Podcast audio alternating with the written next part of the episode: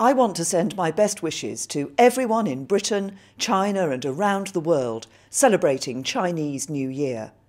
From the fairs in Beijing to the fireworks in Hong Kong and the parades here in London, families and communities will come together and look to the year ahead, the year of the rooster.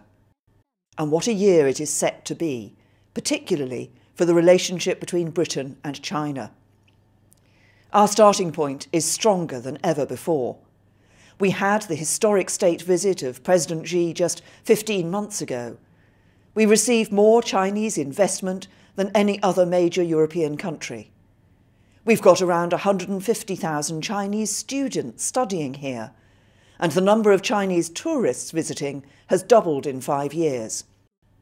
Meanwhile, as permanent members of the UN Security Council, our countries are working together on the most pressing global issues. This year also marks some important anniversaries.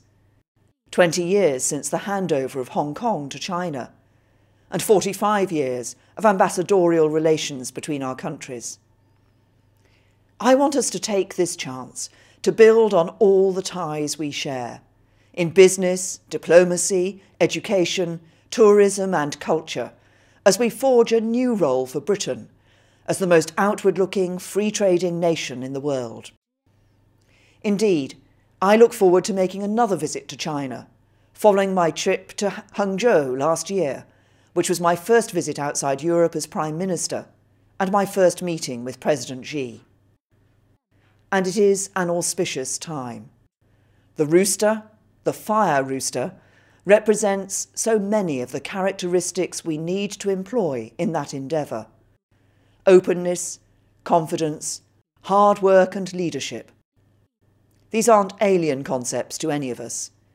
Indeed, they are characteristics demonstrated day in, day out by the British Chinese community for this is a community that makes an enormous contribution to our society, proving that the strength and success of this country rests on dedication, diversity, and a deep spirit of citizenship among our people. So, as the lanterns are lit and the dumplings are served, let me wish you and your family, wherever you are, a very happy and healthy New Year. Xin Nian Kuai Le.